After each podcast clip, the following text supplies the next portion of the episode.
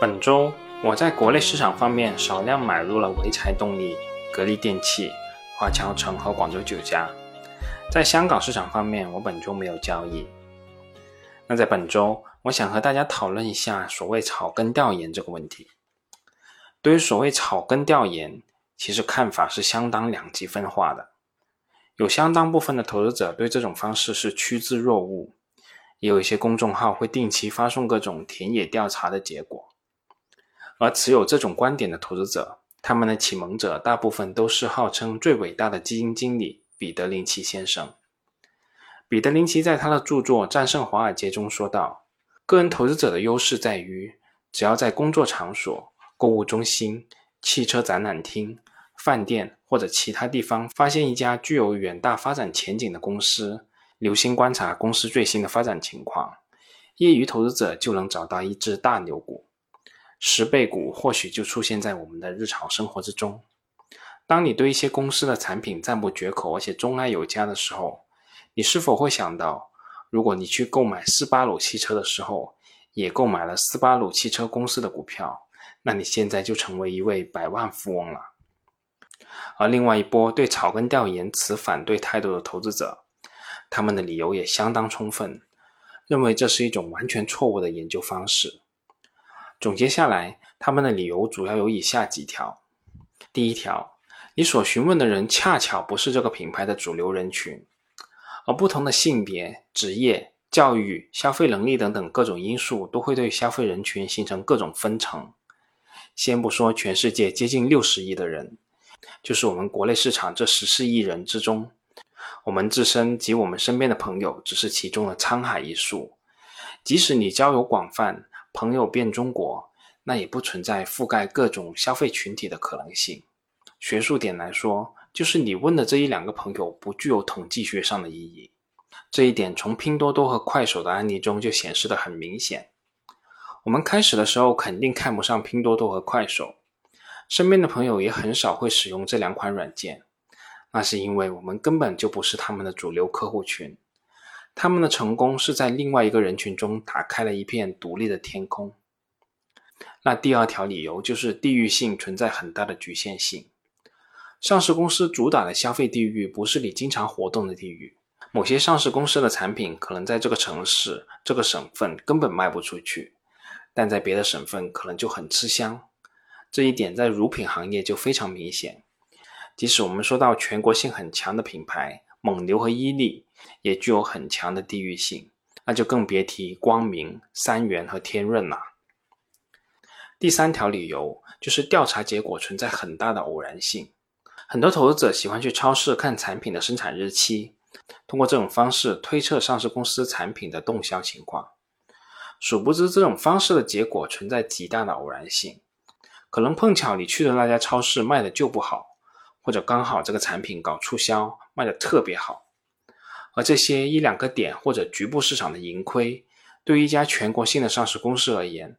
对于长周期而言，都是不值一提的。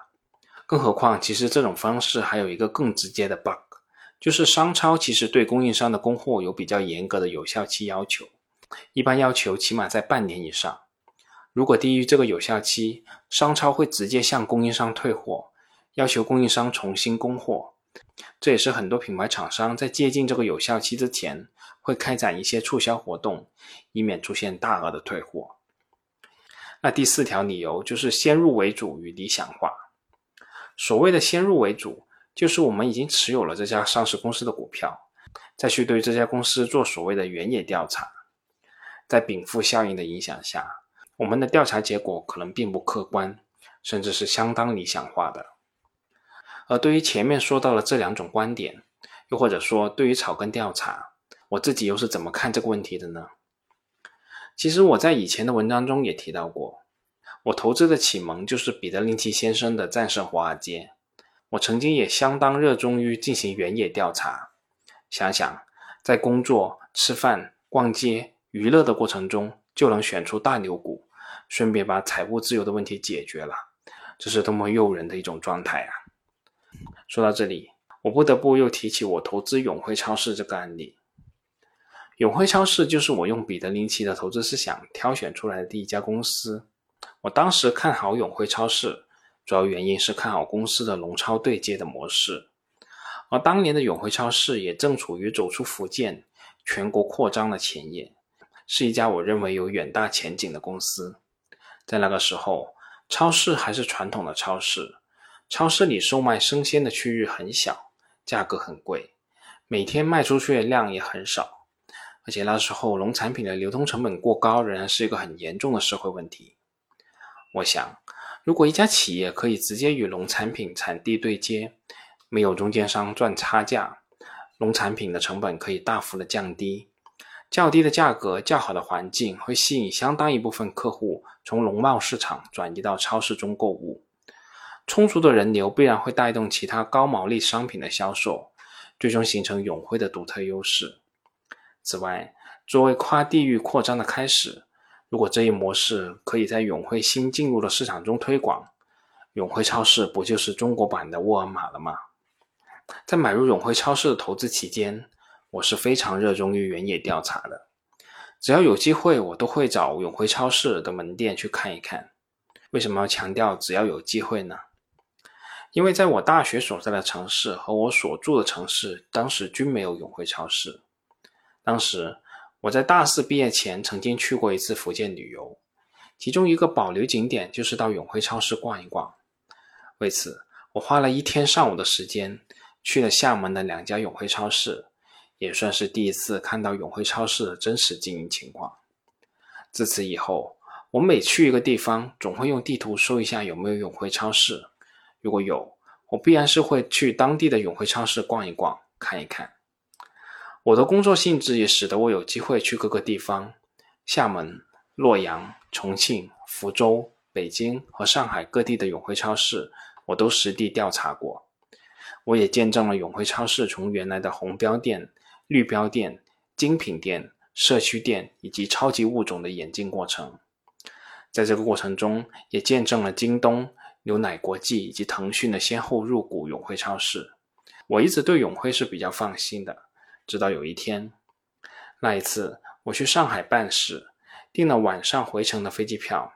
下午闲来无事，那天我一共逛了四家永辉超市，其中包括两家超级物种店。同时，我也逛了门店附近的街道和河马先生的门店。后来我逛累了，就在其中一家超级物种的店的餐饮区坐了一个多小时，亲自体验了这种所谓的零售二点零门店的服务。我当时的感觉。就是这些所谓的零售二点零超市，其实是面临非常激烈的竞争的。这些门店与原来的超市最大的区别，就是增加了餐饮区，实现现点现吃海鲜等餐饮服务。但这个卖点其实是面临周边数个数量级的专业餐馆的竞争，而在方便快食方面，则面临罗森等便利店的竞争；生鲜净菜方面，则面临每日优鲜等纯线上商家的竞争。就这样一家什么都有，但哪一项都做的不怎么精的零售二点零门店，缺乏真正的核心竞争力和自身的造血能力，最终可能也只能沦为互联网巨头的流量入口了。即使同样是零售二点零门店中的比较，盒马鲜生的门店布局、内部装修、购物体验等方面，也比永辉对标的超级物种店要优秀的多。上述的这些观察结果。加上后续的思考和总结，最终促使我卖出了所持有的所有永辉超市的股票。我给大家举这样一个例子，在于想表达我的一种调查方式。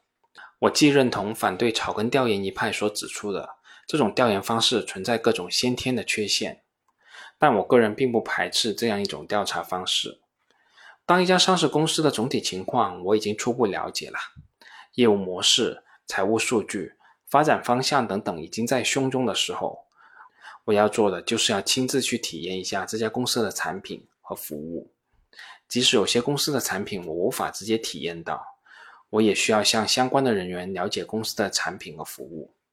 也只有通过这样一种方式，我才可能对这家上市公司形成一个立体的印象，而不仅仅是停留在那些冰冷的财务数据上。比如，我们回到刚才所说的永辉的超级物种门店。我们在永辉当年的年报中可以看到，全年新开了多少家零售二点零门店，有多少新增的客流量和零售额。但这些数据对我们投资的作用远远不如我在门店中做一个下午给我带来的思考有用。也就是说，财务端和业务端的数据对于我而言只是原材料，我们还需要知道怎么去加工它们。而这些现场的体验和观察，正是这个把单维度数据加工成立体世界的过程中的一个必不可少的环节。而在我的生活中，我也尽量都选择我们这些上市公司的产品，比如我家里的电器，除了早期买的电视是索尼的，